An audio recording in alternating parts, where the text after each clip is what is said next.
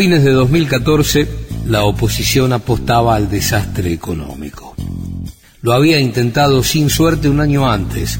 Acuartelamiento policial, saqueos, devaluación, y ahora volvía a trabajar para instalar la postal de un país en llamas en el comienzo de un año electoral. Sin embargo, el kirchnerismo contuvo todos los ataques. Inflación controlada, paritarias vivas, desocupación en descenso, deuda externa renegociada con el 94% de los bonistas. No obstante, el clima destituyente no desaparecía.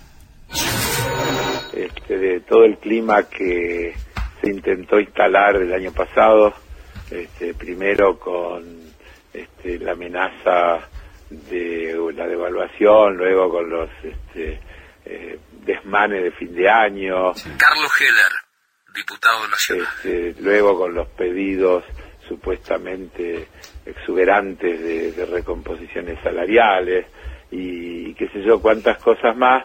Eh, bueno, el, tema de los fiscales y Gil Carbó. Este, es como que hay una cuidadosa agenda eh, que, eh, previendo un año electoral, intenta por todos los medios lo que muchas veces dijimos, es decir, este, y que algunos de los referentes de la oposición más de una vez han, eh, yo diría, confesado, porque en realidad es una verdadera confesión esto de, este, bueno, no, nosotros no queremos quebrar el orden institucional, pero tiene que llegar gateando, ¿no? Eh, eh, entonces, eh, ¿para qué? Para que toda esa capacidad de liderazgo, convocatoria, etcétera, que, tiene la presidenta, este, llegue lo más lesionada posible para que este proyecto que necesita continuidad para poder profundizarse, para poder consolidar todo lo que se ha venido haciendo en, estos últimos años este, tenga menos chance. Están preocupados.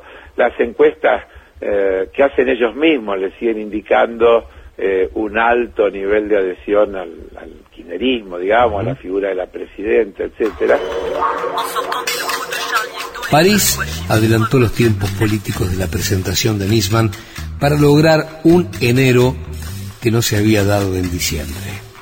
El atentado de Charlie Hebdo inspiró una etapa clave de Clarín después de la movilización del 11 de enero. Cristina no autorizó a Timerman a ir a la marcha contra el terrorismo en París. El canciller estaba en la capital francesa y fue invitado a sumarse junto a los líderes mundiales, pero desde Buenos Aires le ordenaron que no asistiera.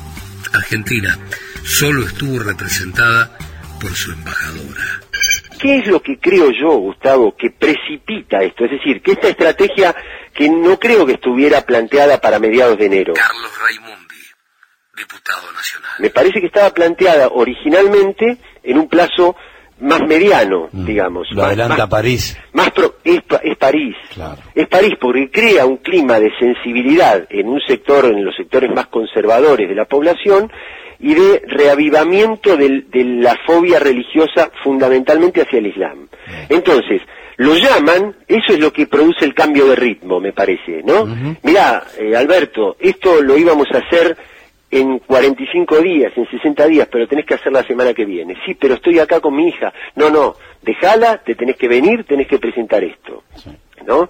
Y me parece que la endeblez del escrito eh, demuestra parte del apresuramiento y parte de la hazaña, digamos, ¿no? Porque, porque además como va acompañado, por eso, digo, cuando el otro día me preguntaban, ¿por qué mostraron las tapas de Clarín? Bueno, porque forma parte de este entramado, porque empiezan a formar el clima diciendo la Argentina no condenó el atentado de París, ¿no? Entonces, asociar a la presidenta y plantear que la prensa internacional a la cual Clarín tiene tanto acceso, digamos, como miembro de los grupos internacionales de la prensa eh, del poder, este, asociarla con eh, una república islámica tan fuerte como la, como la de Irán, era parte del proceso de desgaste. Entonces, este, y, luego atan con la presentación de Nisman diciendo el objetivo de la presidenta era asociarse con Irán y levantar la sospecha sobre los este, acusados eh,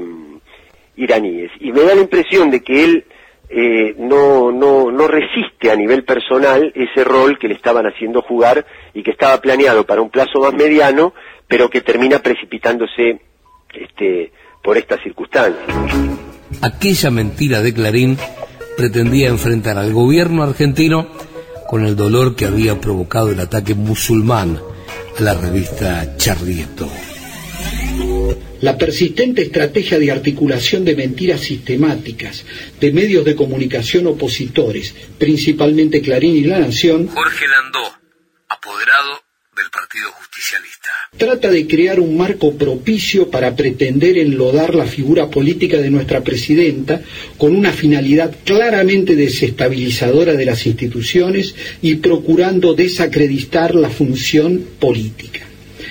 El escenario internacional abierto a partir de los hechos acaecidos en Francia, es decir, el condenable acto terrorista en perjuicio de los humoristas de Charlie la conjugación de intereses entre servicios de inteligencia desplazados, grupos de jueces y fiscales utilizados con finalidades golpistas, la proximidad del juicio oral por encubrimiento atentado a la AMIA. Esto les ha hecho creer que están ante una oportunidad para enlodar al gobierno. Timerman documentó su presencia en la Marcha del Pueblo, mientras que la movilización de casi 50 jefes de Estado nunca existió. Marcharon pocos metros, posaron para la foto y no estuvieron en contacto con el pueblo parisino. Conociendo todas las internas de funcionamiento del Poder Judicial, conociendo los mecanismos de vinculación de los servicios de inteligencia, con la Fiscalía y conociendo particularmente cómo funcionaba esta, cómo funciona esta unidad destinada a la investigación del atentado de Aramia, eh, no terminaba de sorprenderme porque era algo mm, posible o esperable en un contexto de, de una jugada de ajedrez internacional. Yo creo que acá mm, el rol del fiscal Nisman es el de un peón de ese tablero de ajedrez internacional y que tiene que ver con montar una escenificación eh, dentro de ese contexto. Ahora estamos viendo que hasta el propio presidente de Francia suspendió la visita a Argentina. Yo creo que todo esto no son eh, cosas eh, casuales, sino que están intervinculadas muy intensamente. ¿no? A ver, ¿vos ves que el escenario se planta en función de París, del atentado? Yo creo que sí, que está vinculado y además dentro del juego de ajedrez de estos dos eh, potentes personajes que son Estados Unidos e Israel, eh, que están en soledad. Si uno analiza cuando hay votaciones en Naciones Unidas, por ejemplo, respecto a, políticas internacionales, pero que sin embargo son los que marcan la agenda a nivel internacional, y sabemos, por ejemplo, de esa vinculación que tenía Nisman con eh, tanto la inteligencia norteamericana como el Mossad, y creo que hay que contextualizarlo desde ese lugar, para entender por qué se da esta jugada. Y es una jugada que realmente no se sostiene desde el punto de vista argumentativo judicial porque es una acumulación de referencias meramente conjeturales y, de, sin sustento probatorio típico de los servicios de inteligencia. Yo recuerdo en mi desempeño como fiscal que venían periódicamente eh, integrantes de los servicios de inteligencia con informaciones que en principio partían de alguna premisa de sustento de realidad y a partir de ahí se hacía una construcción que era eh, totalmente armada. Siempre pedía que se trajeran pruebas y si no había pruebas, por supuesto que no avanzábamos en una investigación. Pero el mecanismo típico de funcionamiento es así, hacer argumentaciones sobre algún hecho real suelto y desde ahí contextualizar una argumentación que tiene una finalidad política determinada. Hay que recordar lo que dijo la presidenta cuando se hablaba de un posible atentado, eh, no miren a Oriente, sino miren al norte. Y creo que las jugadas vienen desde el norte y tienen que ver con que Argentina se ha eh, encolumnado en una política de independencia muy grande y esto no es tolerado por los factores de poder internacional. Entonces, eh, hay, hay, una, hay que hacer una mirada general de todo el contexto latinoamericano y ver dónde están puestas las miradas más profundas de Estados Unidos y, por ejemplo, el tema de Irán está en la agenda de, Estados Unidos se vio con Obama en el Parlamento también cómo existe una resistencia a una negociación con Irán y está puesto en la agenda como si fuera el país diabólico y el eje del mal, cuando un aliado estratégico de Estados Unidos como Arabia Saudita, que tiene unas políticas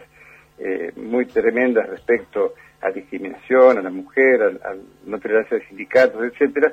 Sin embargo, eh, sobre eso no se habla. Entonces, si no miramos eh, en una contextualización general, nos vamos a quedar con lo pequeño y lamentablemente la oposición está jugando un rol muy chico, de muy corto plazo, sin mirar el, el futuro de la Argentina a largo plazo para ascribirse una política realmente independiente. La denuncia de Nisman llegó para completar la escena que comenzó a construir Clarín. Pero su envase prometía todo lo que el contenido finalmente no ofrecía. Era imposible defenderla en el Congreso en una audiencia pública y con medios informando para todo el planeta. este fiscal que se va de vacaciones, que tiene claramente un, un compromiso familiar con el cumpleaños de su hija, que tiene una fecha de regreso y un pasaje para el 23, de golpe el 12 eh, sale corriendo, el 13 presenta este, su, su denuncia este, y comienza toda esta... Carlos Heller.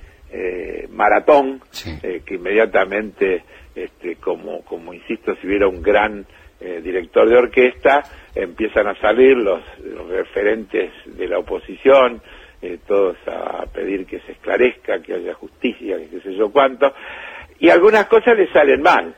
Eh, sale mal que aparece el juez Canicova Corral y dice, eh, yo no ordené ninguna, este, ninguna escucha y, además estoy analizando si estas escuchas que dice el fiscal que ha hecho no son, no son este, ilegales. Si son ilegales, eh, no voy a dudar en iniciar una causa. Y aparece este, el hasta el año pasado director de Interpol y dice, no, no, no es cierto el, tema de, que Argentina trató de modificar el tema de las alertas rojas, al contrario, el canciller cada vez que hemos hablado nos ha pedido y está por escrito, eh, etcétera, etcétera. Entonces, eh, como que el globo se comienza a pinchar y creo que también se pincha cuando con inteligencia el, oficialismo en el Congreso,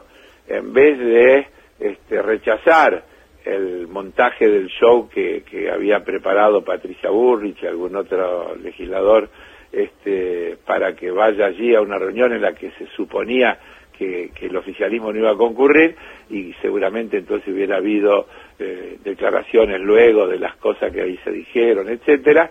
Este, la bancada oficialista decidió no, no, vamos a ir.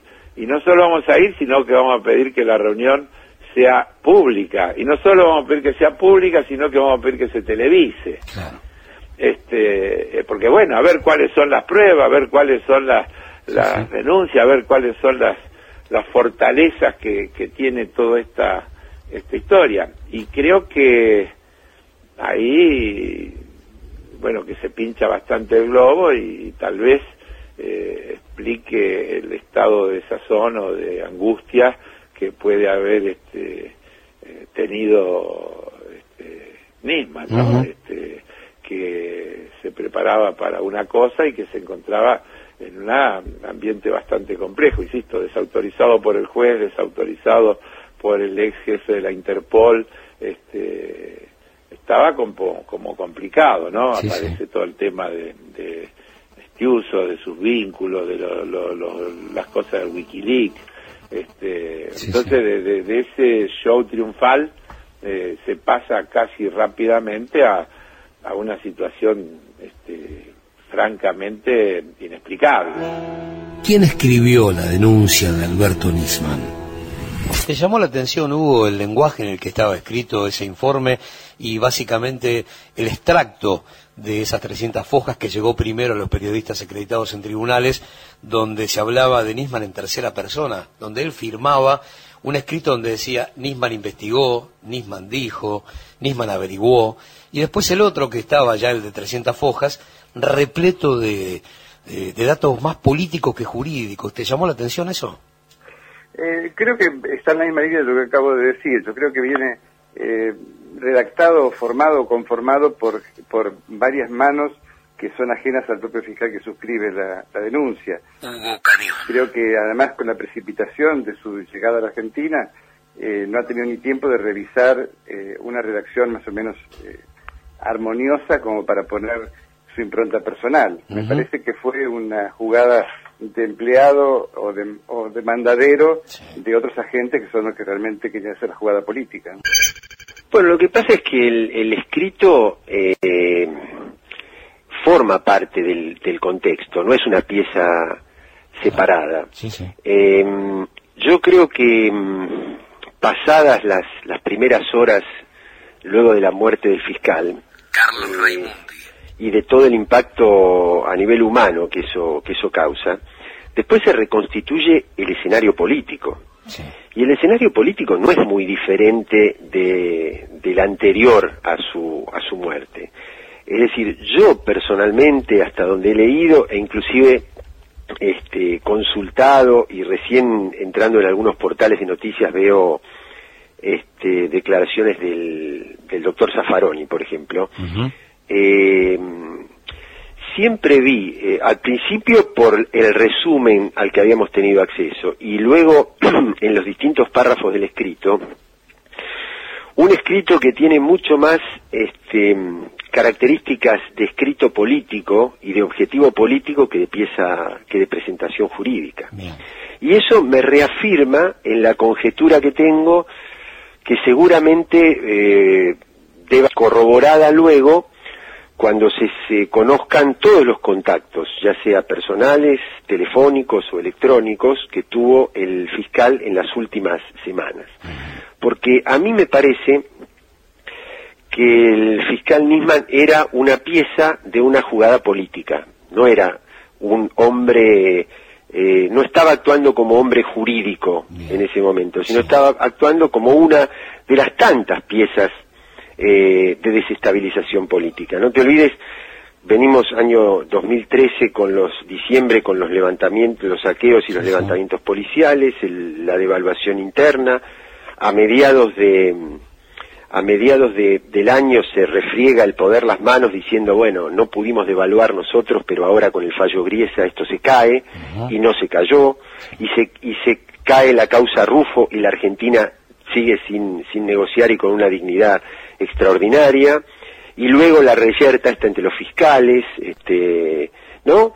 Eh, y, y en ese, en ese proceso, Nisman jugaba en este año electoral como pieza política, es decir, vos tenés que presentar esto como una herramienta más que tiene el poder para desestabilizar y desgastar la figura de la presidenta. ¿Por qué? Porque hay como un código normal que los presidentes, a medida de, la Argentina, de la Argentina tradicional, digamos, no no la Argentina de esta última década, en que los presidentes, a medida que se va aproximando el momento de retirarse del mandato, van perdiendo poder. Y lo que demuestra Cristina, entre tantos otros cambios de escenario, es que a medida que se va aproximando el momento de que ella tenga que concluir su mandato, va teniendo cada vez más poder, más ascendiente, más prestigio, este, etcétera. Entonces, atacar a la figura de la presidenta en un año electoral era muy importante. ¿A quién respondía el fiscal? ¿Alguien lo chantajeaba? Lamentamos la muerte del fiscal Nisman. Nosotros pedimos que la investigación judicial respecto a la muerte del fiscal Nisman se esclarezca en forma inmediata a los efectos de determinar fehacientemente la causa de su deceso, porque esto implicará conocer quién presionaba, extorsionaba o dirigía Jorge Landó. Creemos en la búsqueda de la verdad como esencia para la reparación histórica de los hechos. Y porque creemos en todo lo que creemos, pedimos al Poder Judicial que investigue todas las pistas de las verdaderas causas de la muerte de Nisman para terminar con los caranchos y especuladores de la política que pretenden enlodar precisamente la memoria, la verdad y la justicia. No tenemos dudas que la mugre que rodea esta causa exige limpieza de métodos y procedimientos, y precisamente exige las actitudes que ha tomado nuestra presidenta para que definitivamente el pueblo argentino sepa la verdad y no dependamos de agentes de inteligencia que representan en muchas o que representaron en muchas épocas de nuestra historia lo peor de la política y que hoy son arietes de grupo de poder nacionales e internacionales que en una clara actitud golpista pretenden enlodar un proyecto político al servicio de la mayoría del pueblo argentino. Una pregunta que aún no consiguió respuesta. ¿Para qué sector de la política internacional trabajan Laura Alonso y Patricia Bullrich? Sobre todo en función de algunos viajes de Laura Alonso, de Patricia Bullrich a los Estados Unidos, teniendo contacto con ONG o con legisladores este, norteamericanos, venimos planteando que sería muy interesante poder blanquear todo eso de la mano de información oficial para saber qué es lo que están haciendo, qué es lo que están buscando, puentes de qué, de qué política internacional son. Me parece que habría este, la posibilidad de armar o de instrumentar un mecanismo para que los legisladores nacionales puedan dar cuenta de lo que hacen cuando van fuera de la República Argentina a reunirse con otros legisladores u otras ONG políticas y vaya a saber uno a tratar qué temas.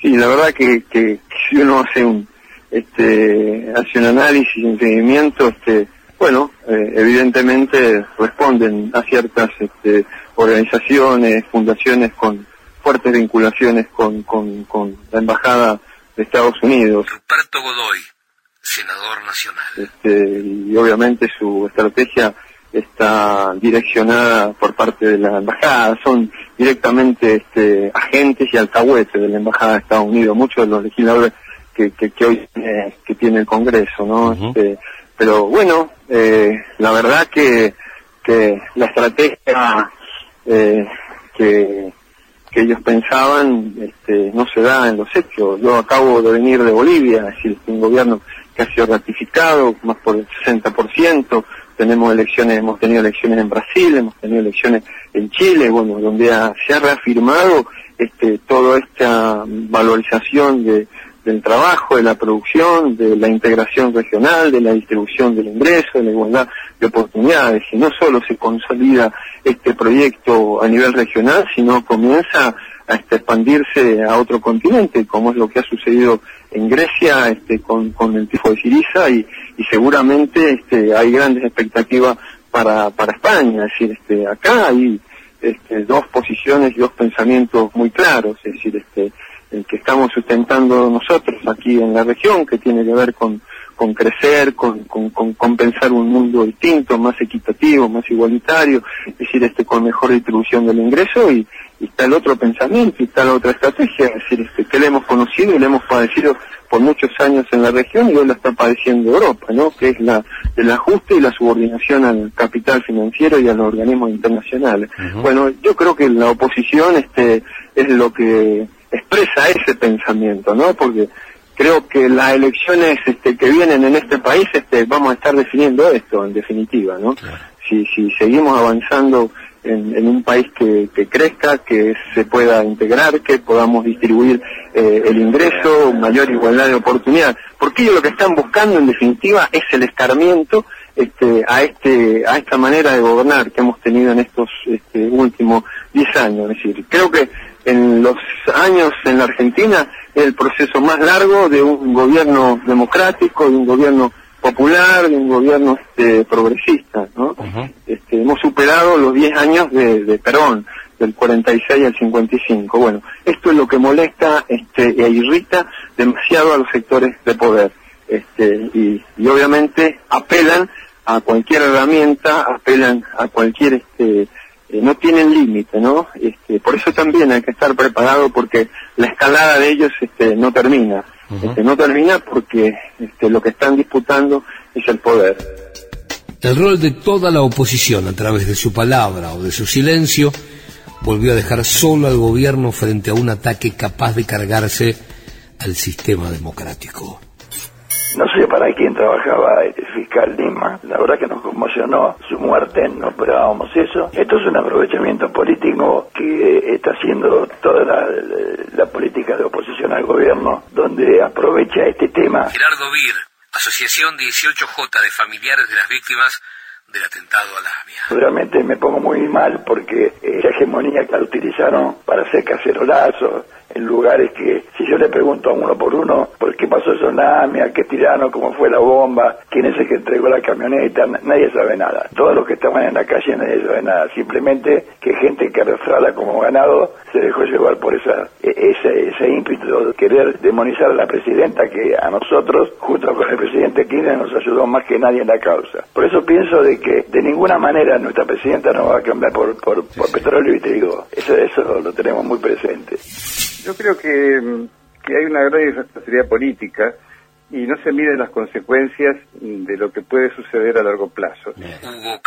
Estamos hablando eh, permanentemente, lo venimos diciendo en, conferencias, en escritos y demás, de lo que son los golpes blandos, las movidas y jugadas políticas que se dan en el contexto latinoamericano, lo que ocurrió en Honduras con el golpe de Estado contra Celaya, Honduras que por otra parte eh, vale marcarlo esto, desde el año 2013 a 2014 fueron asesinados 37 periodistas y sin embargo esto no aparece en las tapas de los diarios mundiales. Y acá un periodista que dice estar perseguido y que se autoexilia en Israel, eh, parece como que fuera eh, estuviera en manos de un Estado totalmente opresor, cuando existe una libertad de prensa muy, muy amplia y demasiado generosa. La oposición Manieto y los servicios de inteligencia. El documento que saca públicamente el GEN, eh, el grupo de Stolbizer, el día del que se conoce eh, la muerte de Nisman, que era el día que tenía que venir al Congreso, habla de crimen político. Ahora, si, si se trata realmente, si, si hay alguna connotación de, de política, es eh, el perjuicio al gobierno, para el gobierno que tiene este este este crimen, este esta esta muerte. Este, porque porque ellos yo creo que ellos tampoco la esperaban. Ahora, Carlos Raimundi. Producida, una vez producida, algo que no esperaban, bueno, ¿cómo saco rédito de esto? Entonces inmediatamente arrojarlo sobre la mesa de la discusión política y ensuciar la cancha de, de, de la política argentina. Ahora, por ejemplo, esta, este entramado Magneto-Cide, digamos, ¿no? Que son uno desde el poder mediático, otro desde el poder oculto, que tienen complicidades mutuas, ¿no? Que es esa, esa, ese, ese funcionamiento extorsivo de la CIDE, que es yo sé cosas tuyas y no las voy a decir, eh, pero eh, al mismo tiempo vos no vas a decir qué es lo que hago yo, ¿no? Este, se demuestra hoy, por ejemplo, Vos tenés las declaraciones oficiales de Parrilli que dice que Bogado y el otro agente citado por Nisman nunca pertenecieron al personal de la Secretaría de Inteligencia en la página 8. Y en la página 9, Clarín dice, el ex agente de la de inteligencia teme por su vida. Y si abrís ahora mismo, en este mismo instante, el portal de Clarín, lo que tiene arriba de todo como primera noticia es que el juez Lijo le da protección policial, ¿no? ¿Cuál es el mensaje? No les vaya a pasar a esta gente lo mismo que, a Nisman. Digamos, ¿no? Es, plantear el, tema del, del miedo, de la zozobra, de la sospecha. Ahora, que lo haga el enemigo, uno lo entiende, digamos, porque en el año 2014 perdieron la elección de Bolivia, perdieron la elección de Uruguay, perdieron la elección de Brasil, que era la que más les interesaba. En el año 2015 les queda la Argentina. Uno lo podría entender como posición ideológica del enemigo. Ahora, ¿cómo entender que quienes históricamente formaron parte del campo popular se prendan a eso? No tengo una respuesta lógica, Gustavo, pese a que me sigo repitiendo la, la pregunta todo el tiempo. La oposición y los medios de comunicación. Creo que hay como una cultura de oponerse porque se es oposición y de aplicar la eh, teoría del desgaste. Carlos Heller. Y además de, seguir el libreto que los eh, medios, los grandes medios, este, le marcan, porque a veces este, uno escucha incluso algunos periodistas eh, de medios escritos audiovisuales que virtualmente le indican a la gente, dice, ahora lo que debería hacer la oposición es tal cosa. Este, y lo más lamentable es que terminan haciendo esa cosa. Porque si, si fuera una expresión de deseos, pero eh, parece como que fuera mucho más que una expresión de deseo, ¿no? Es como, insisto, con esto de Wikileaks, cuando uno eh, se entera que el fiscal iba a la, embajada de Estados Unidos y ahí este, le daban un poco instrucciones de hacia dónde tenía que apuntar y lo que estaba bien y lo que estaba mal, ¿no? este, bueno, creo que este, esas son las cosas que, que se están que se están discutiendo. La oposición y los cambios en los servicios de inteligencia. La oposición es una máquina de oponerse eh, a cualquier cosa. Eh, bueno, hoy salieron rápidamente a oponerse a esta reforma profunda que plantea la presidenta, eh, que es una deuda de la democracia, que es una necesidad de la democracia, que es algo que todos obviamente tendríamos que saludar y, y, reivindicar, que se dé este paso tan importante para las instituciones de nuestro país, para mejorar la calidad de la democracia. La oposición lo que hizo sin leerlo, sin, sin ningún este tiempo para, para ni siquiera pensar o discutir nada. Martín Sabatella. Salen a cruzarlo, salen a enfrentarlo, porque insisto, es una máquina de oponerse, pero además también han decidido ponerse el conjunto del arco opositor al servicio de esos intereses minoritarios, de esa trama oscura de intereses corporativos, de esas corporaciones mediáticas, judiciales, ahora de espías, este, eh, de toda esa trama que fue entrelazándose, articulada también con la estrategia de, de, este, de los grupos concentrados mediáticos eh, eh, y por lo tanto, digamos, dejan absolutamente en segundo lugar o en último lugar el debate profundo, serio de lo que necesita nuestra democracia y lo que necesitan nuestras instituciones. A nadie se le escapa que reformar, o sea, transformar esta, propuesta profundamente transformadora de la presidenta, que disolver la, la CIDE o sí, este, y armar un, un sistema, un sistema de inteligencia que tenga que ver con este, las necesidades de, nuestra patria, de nuestra nación, que cumpla los objetivos que tiene que cumplir esta agencia de inteligencia, que deje atrás ese sistema oscuro, tan viciado, tan corrompido, tan al servicio de otros intereses y no nos interesa es absolutamente necesario. Sin embargo, la oposición este, repite como ya nos tiene acostumbrada. Pero la verdad que nos sorprenden, nos sorprenden.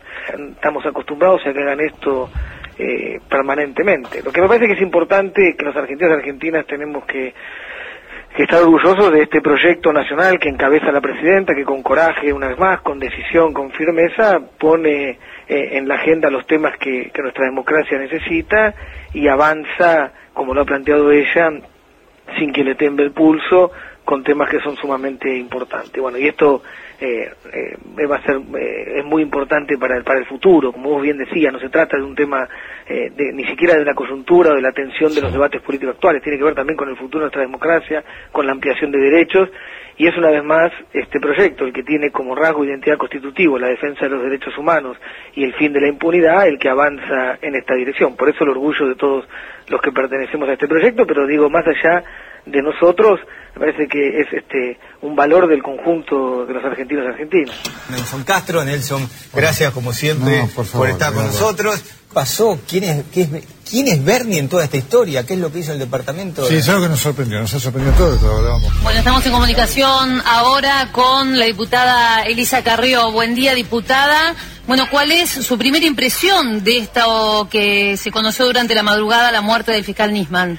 Bueno, en primer lugar tenemos que dejar que, avance la investigación, pero todo lleva a decirnos que se trata o de un asesinato o de un asesinato inducido, es decir... Luego de la muerte del fiscal quedó muy claro el objetivo opositor, utilizar el caso Nisman como primer acto de la campaña electoral.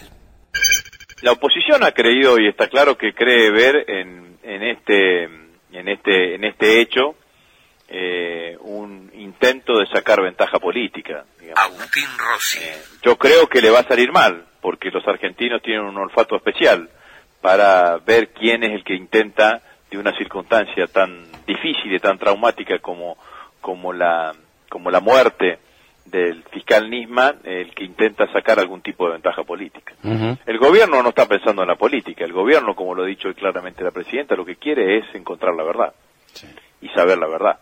Eh, habrá tiempo ya para la política y la política se dirimirá en otras cosas, digamos, ¿no? Estaba claro que, eh, que, que en, un escenario sin eh, la presencia de esta, de, de esta última semana, el Frente para la Victoria tenía una expectativa electoral enorme que yo creo que sigue manteniendo sin ningún tipo de inconveniente. Pero hoy no estamos pensando en eso. Fondos buitres y cadenas mediáticas de pronto aparecieron desde afuera y desde adentro como piezas fundamentales del armado político que soñaba con la restauración conservadora en todo el continente. Ustedes se preguntarán por qué dedico tanto tiempo a este tema. Es mínimo. Cristina Fernández de Kirchner, Naciones Unidas. Al lado del tiempo que organizaciones pagadas por los fondos buitres han dedicado en este país a criticarnos, a difamarnos y a agraviarnos como que éramos cómplices del régimen iraní. Si somos cómplices del régimen iraní, ¿qué es el presidente Barack Obama entonces?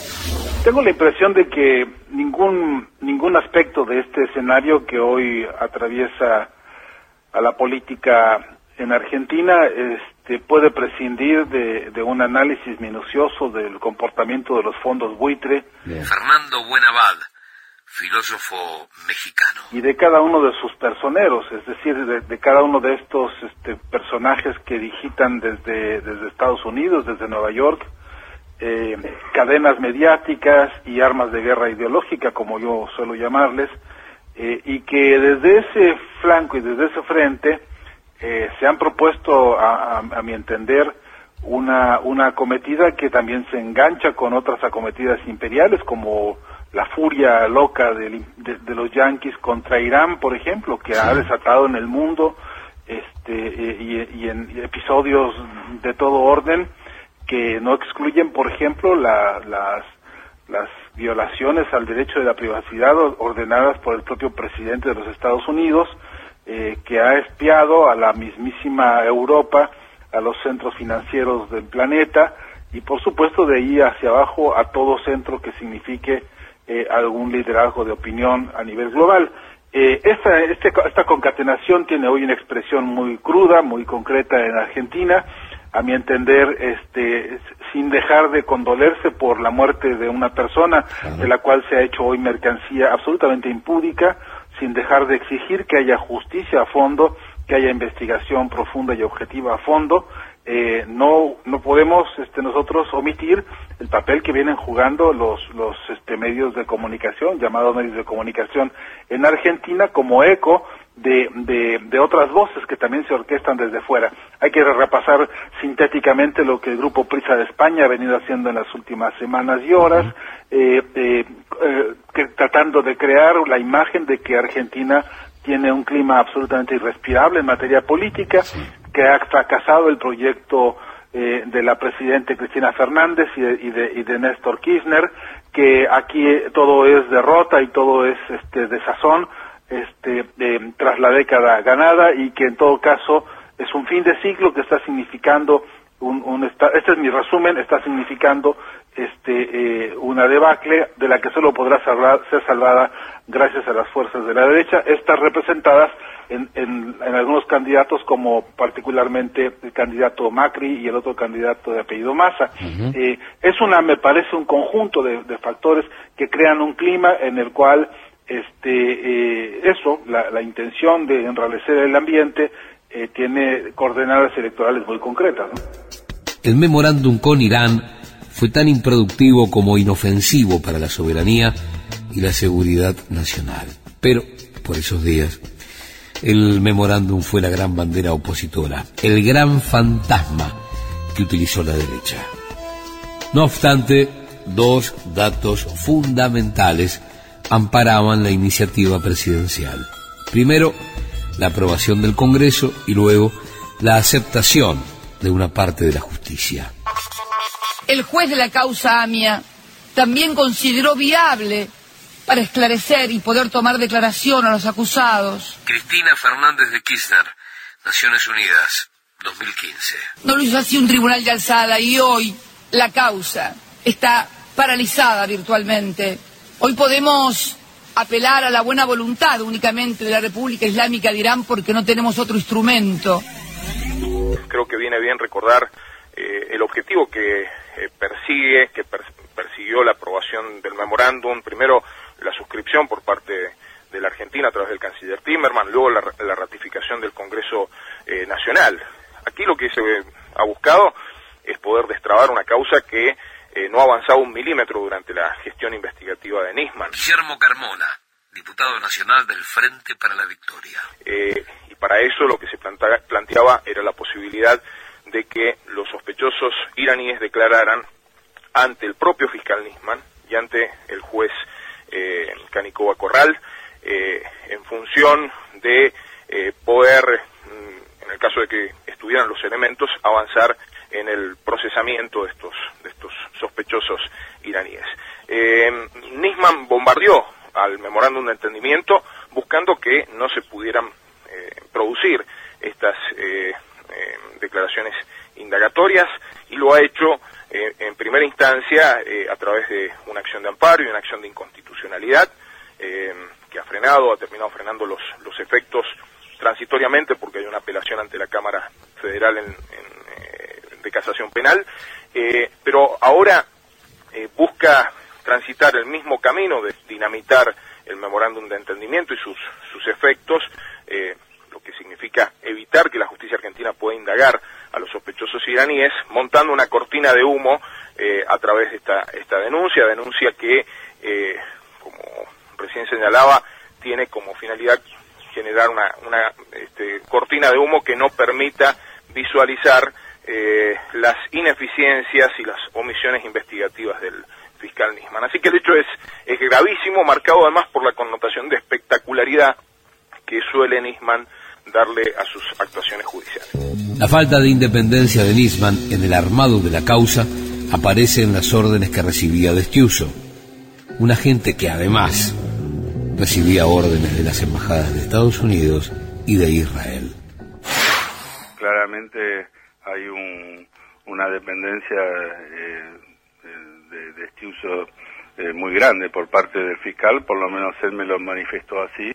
Eh, lo escribí en mi blog eh, el domingo, pocas horas antes de que se mate, en, o perdón, o, que, haya muerto, no, no, tengo conclusiones definitivas como creo que ninguno de nosotros, pero bueno, en blogspot, Santiago Donel, blogspot.com.ar, es lo que dije. Eh, él me contó que la información le venía de Estiuso y que él trataba de agarrar esa información en cruda y lo que él podía judicializar a través de comprobaciones, lo metía en el expediente y que este uso era la gran fuente eh, de la CIA y de la Mossad. Santiago O'Donnell, periodista. Y, y, sobre todo creo que más allá de lo que él diga o no diga, que eh, ahora no, no, no puede corroborar o, o, negar estos dichos, lo importante es lo que aparece en los documentos oficiales del Departamento de Estado, que como bien decís vos, eh, mostraba una gran dependencia del fiscal, por un lado del gobierno de, de Néstor Kirchner y del de Cristina Fernández de Kirchner, hasta la firma del memorando eh, con Irán y sobre todo de eh, el gobierno de Estados Unidos, o sea, seguramente también del de Israel y, y de los servicios de otros países, pero yo te digo lo que está demostrado y chequeado y confirmado por los documentos de Departamento de Estado, esto es una relación con, Alberto Fernández, eh, con, con Guillermo González de la Cancillería. Y bueno, lo que es de público conocimiento, que es que este gobierno le creó la Fiscalía Especial. Y después sobre todo que recibía instrucciones directas de la Embajada de Estados Unidos, que en ese momento era un aliado muy cercano a la Argentina, cosa que cambió con la firma del memorando, y el gobierno de Estados Unidos, a, eh, Nisman le adelantaba los, los dictámenes, le adelantaba los fallos de, del juez Canicova Corral, llevaba borradores de resoluciones para que se lo corrijan en la embajada y cuando no hacía todo lo que quería la embajada por por presiones políticas locales, eh, pedía perdón profusamente a la embajada y lo importante es qué letra le daba a la embajada. La embajada le decía que no tenía que investigar la pista siria, que no tenía que investigar la conexión local y Nisman, eh, según los documentos eh, del Departamento de Estado norteamericano le decía que sí, que por supuesto que iba a hacer lo que ellos querían, que era la última vez que tocaba este tema, que se lo había derivado a otras causas y que él no lo iba a seguir más, que él iba a ser, solamente seguir el tema iraní y, y, las explicaciones que daba la embajada de que era muy importante demostrar que Irán era un estado terrorista a nivel internacional, no no solo judicialmente, sino a nivel de opinión pública, que cualquier eh, documento que que Nisman eh, o cualquier iniciativa que llevaba por fuera de la pista a la cual la embajada americana directamente los nombraba como los culpables cuando aún no habían sido juzgados eran los iraníes. La necesidad de Washington de construir el monstruo terrorista iraní en todo el mundo fue clave en el espíritu de la denuncia de Nisman. Y si uno se pone a pensar de los grandes atentados terroristas del fundamentalismo islámico en el mundo, es muy difícil eh, eh, venir a la memoria algún otro atentado cometido por Irán.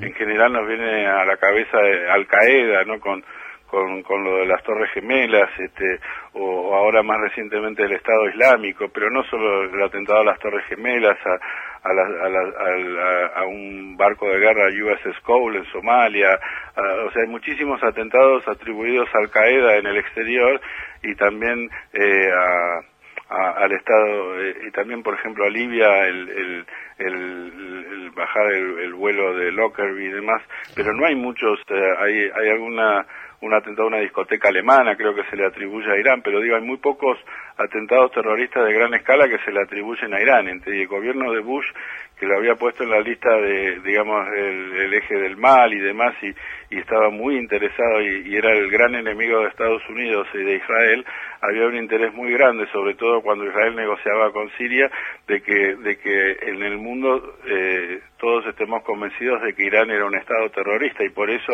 digamos, eh, me parece que el atentado a la AMIA quedó presa de este juego geopolítico que lejos estoy yo de decir que no fueron los iraníes, pero que había una presión enorme que no permitía una verificación independiente de estas pistas que provenían todas eh, o casi todas de servicios secretos eh, con informantes que eh, no habían estado, digamos, en, en Irán en el momento en que teóricamente se planificaron los hechos y, y bueno, un montón de, dudas que eh, es muy interesante notar que los autores de los libros más importantes que se han escrito sobre la AMIA, tanto Juan José Salinas como la Nata Goldman como Levinas, uno cree en la, en la, en la, en la tesis oficial que era que había un coche bomba y que había sido ejecutado por una célula de Hezbollah con apoyo desde la triple frontera por orden de, de altos funcionarios del gobierno iraní. Bueno, ninguno de los autores de los libros que escribieron sobre estos temas cree en esta versión de que sostenía Nisman y sin embargo todos los medios, tanto oficialistas como eh, opositores, durante años y hasta que la firma del tratado, sostuvieron a rajatabla a capa y espada eh, la posición de Nisman. Funes en 750. Seguimos de memoria. Recordar. Funes el memorioso en 750.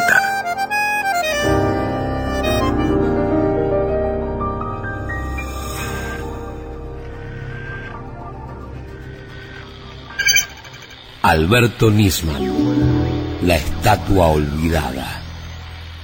Segunda parte. ¿Cuáles eran los vínculos del fiscal con los servicios secretos extranjeros? También en la investigación que se está desarrollando por la muerte del fiscal Nisman comienzan a aparecer datos reveladores y hasta estremecedores, señoras y señores, de vinculaciones con servicios secretos externos. Cristina Fernández de Kirchner. Con cuentas en el exterior. Naciones Unidas. 2015. Con vinculaciones con los fondos buitres, no denunciados por esta presidenta, sino por propios miembros de la comunidad judía de mi país. Yo no vengo acá a hablar con hipocresía ni con mentiras. Vengo a contar las cosas que están pasando. En medio del armado de la historia, la relación de Estados Unidos con Irán giró 180 grados.